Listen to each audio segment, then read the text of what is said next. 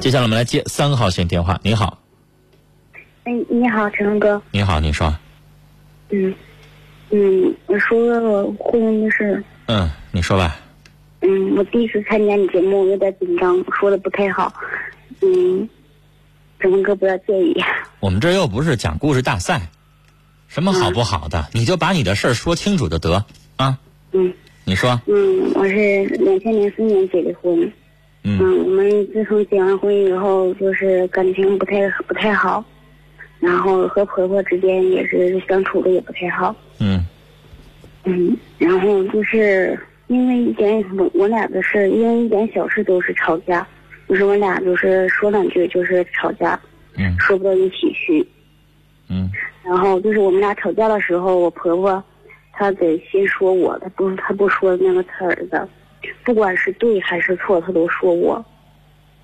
你在家里就是有什么事，就是大小事，就是都是我我爱人做主。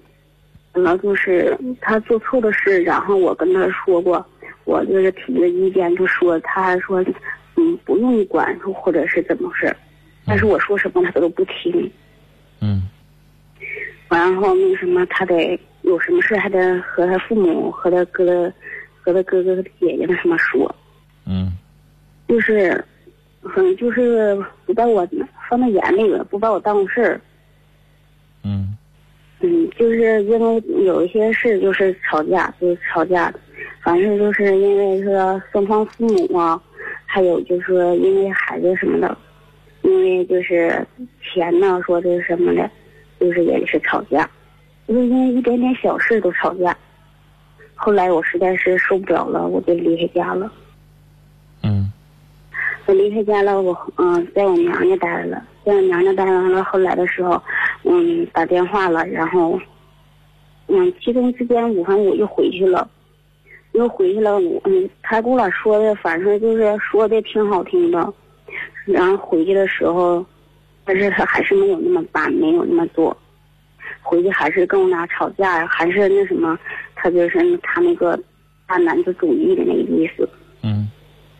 嗯还是呢，就是跟跟我吵架呀，也是，嗯，就是不把我放在眼里，就是还是像平常一样的，然后他一点都没有改过。嗯后来就是总是总是这样式，总是这样式的，反正关于我就是比较内向，说话什么的，就是办事有点那什么，嗯，不太好，所以说他总是也不不不把我在乎事儿。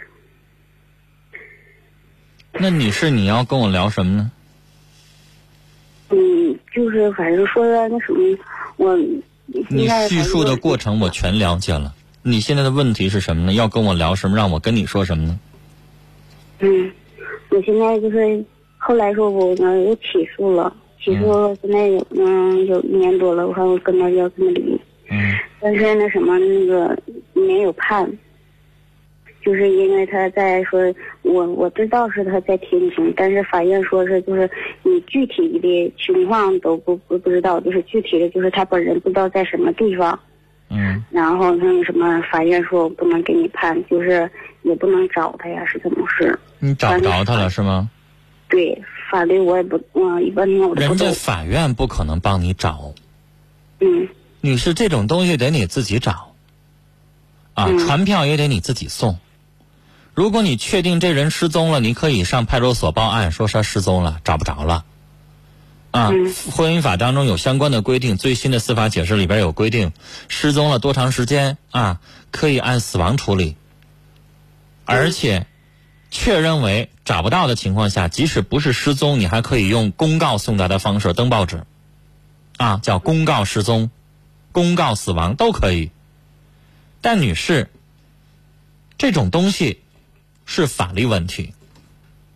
我们的情感节目要解决的是，女士，举个例子，你认为大男子主义这种还跟他过不过，离不离婚？那这是我们节目要解决的，我帮你出主意。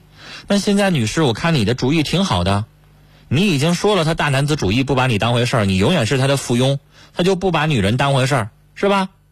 对，啊，他问外人也不把你当回事儿，也不考虑你的意见，他就觉得他是那个过去的那个好像封建家长一样，啊，女人好像让他养的那个小三小四儿一样的，啊，像姨太太一样的不当回事儿，那，你当然不应该跟他过了。所以，女士，你跟他离婚，我同意，完全同意。那女士，接下来你要想跟他办离婚，怎么走法律程序？那这个问题是应该律师帮您解决的解呃问题了，对吧？嗯，我咨询过律师，咨询过律师，律师说，嗯，反正也可以办，我这点那个一点小事儿也也可以能办到的。啊，能办那你就办呗。嗯，起我起诉了，起诉了，就是因为法院这一条啊，然后那什么又撤诉了。律师啊，那律师有没有告诉你接下来怎么办呢？没有，我是在就是。你能不能找着你丈夫？你告诉我。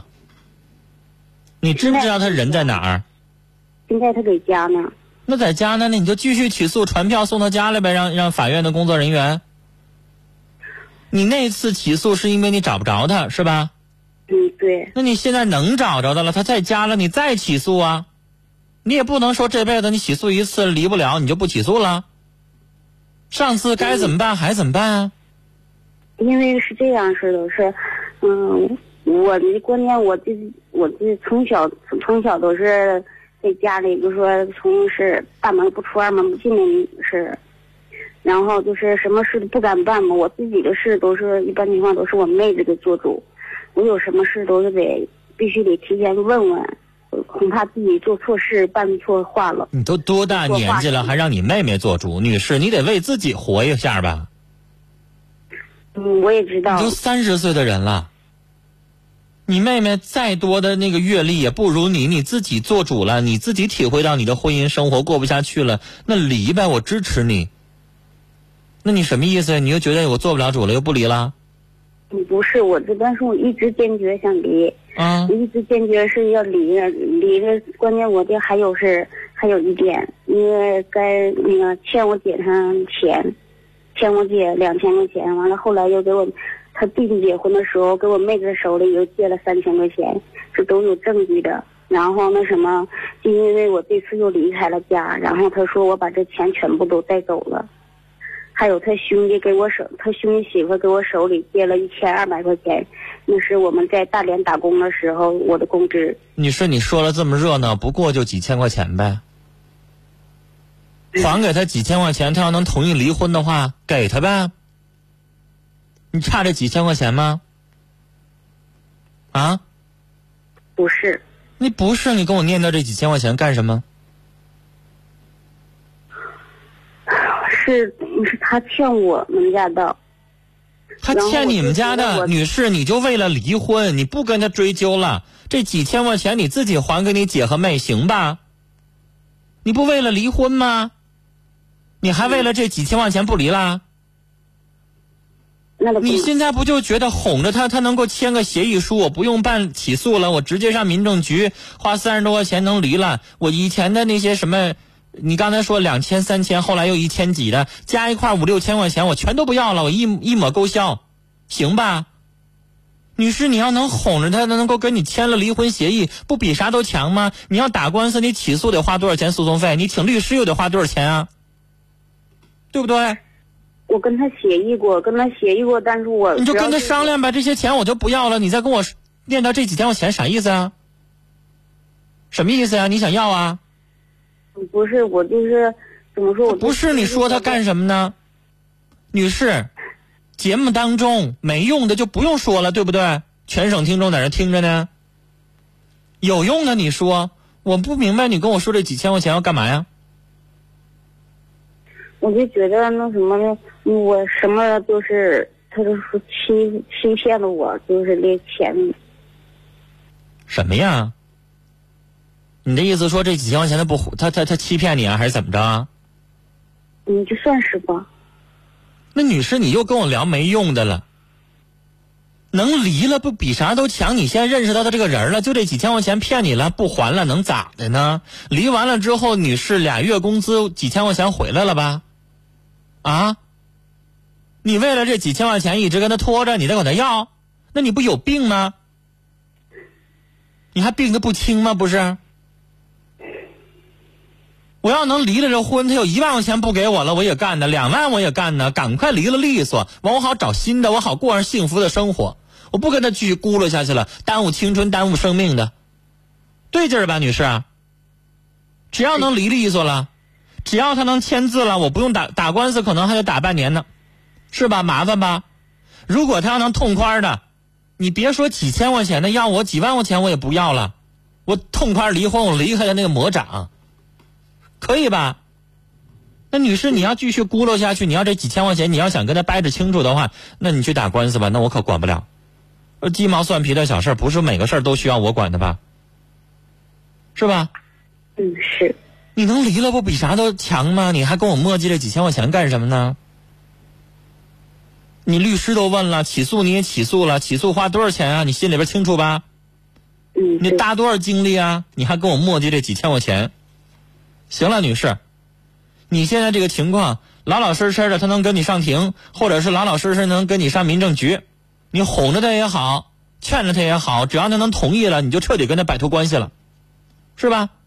然后你消消停停的，你去打工去，你去赚钱去，然后接下来你再认识别人，你再谈恋爱，你再去结婚，这是你要做的正事儿。你跟他在这拖什么呀？你已经给过他机会了，是吧？